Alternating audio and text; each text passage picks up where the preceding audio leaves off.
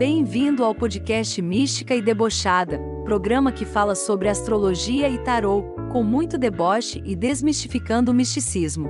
Com ela, Maria Carolina. Sim, escorpiano, vou expor seus segredos mesmo. Vai fazer o quê? Zoas. Vamos lá, escorpião, semana de 21 do 8 a 27 do 8. Semana intensa, mas é no bom sentido, tá, gente? Já que você vai estar com a intuição mais aguçada e a capacidade de argumentação alta essa semana, tá? Se sentindo mais confiante.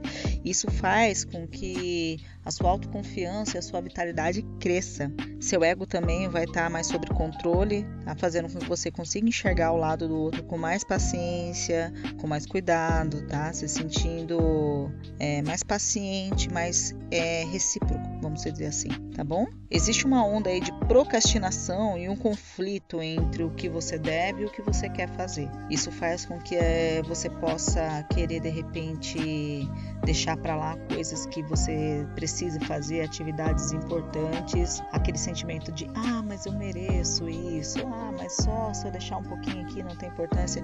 Não, não, não, não, tá? Não não deve dar atenção, não é uma boa semana para procrastinar.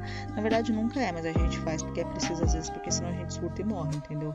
Mas nessa semana em específico, a procrastinação não deve, tipo, ser tão alta, tá bom? Toma cuidado com isso. Isso pode te deixar um pouco mais rabugento, tá? Um pouco mais mal-humorado, mas se atente a isso, porque se acontecer, a saída é o quê? Você se isolar. Dá aquela isolada básica que o escorpiano dá quando quer fugir de tudo, de todos, quando quer ficar quieto. Então aproveita esse momento, tá? Pra se autoanalisar e aí você pode pegar e, e acabar realizando alguma atividade que você precisa nesse meio tempo, que exija foco e que você possa fazer sozinho, tá? Isso faz com que esse sentimento se esvaia e você esqueça um pouco essa situação, tá bom?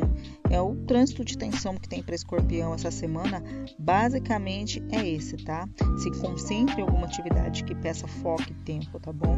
Que daí vai passar, o que tiver que passar vai passar, tá bom? E aproveite essa intuição aguçada que você vai ter essa semana, tá bom? Semana tá favorável também para exercer a criatividade, ser mais altruísta, tá bom?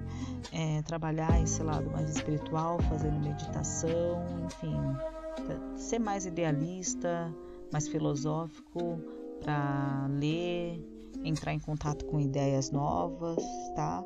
Aproveita o seu tempo livre.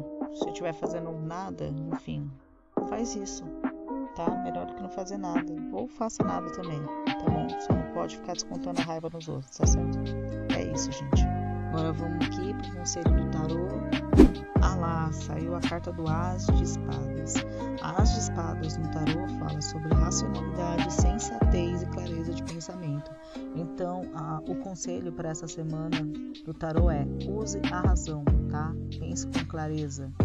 Aproveita é, esse movimento que tem falando que você está com intuição aguçada, essa capacidade de argumentação para usar a sua racionalidade e expor as suas ideias de maneira mais objetiva, tá bom, gente? É isso que tem essa semana, espero que tenha feito sentido para vocês. É isso, beijo.